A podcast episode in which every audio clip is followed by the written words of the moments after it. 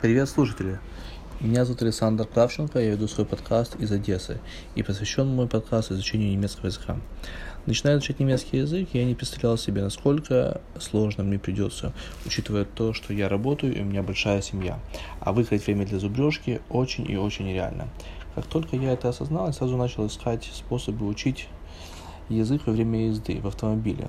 В iTunes нашел пару действительно классных подкастов, но всего пару. И темы подкастов не совсем совпадали с планом занятий с преподавателем. А к слову сказать, преподаватель была очень строгая и требовала от меня звучить новые слова после каждого урока. И тогда я решил записывать себе слова на диктофон и слушать их во время езды в машине. Эффект был очень хорошим. Преподавательница даже назвала меня Гехир, что означает мозг по-немецки. Так вот, теперь решил поделиться своими записями и всем, кому необходимо учить немецкий язык.